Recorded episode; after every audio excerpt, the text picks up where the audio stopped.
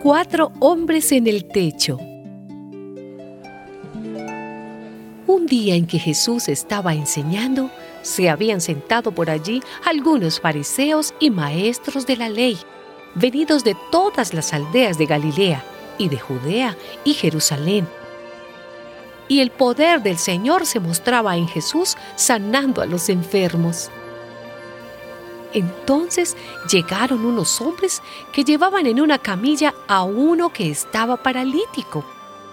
Querían llevarlo adentro de la casa y ponerlo delante de Jesús, pero no encontraban por dónde meterlo, porque había mucha gente.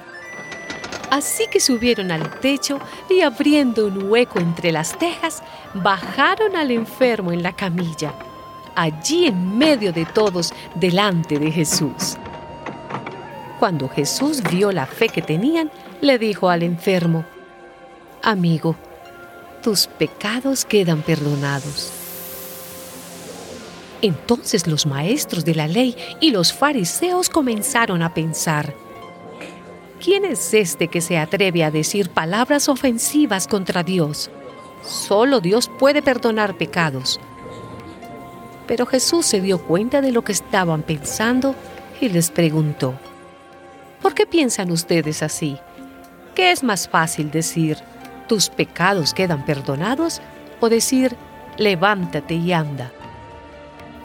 Pues voy a demostrarles que el Hijo del Hombre tiene autoridad en la tierra para perdonar pecados. Entonces le dijo al paralítico, a ti te digo, levántate, toma tu camilla y vete a tu casa.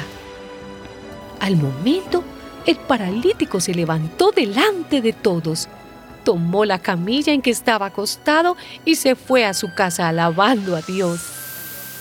Todos se quedaron admirados y alabaron a Dios y llenos de miedo dijeron, hoy hemos visto cosas maravillosas.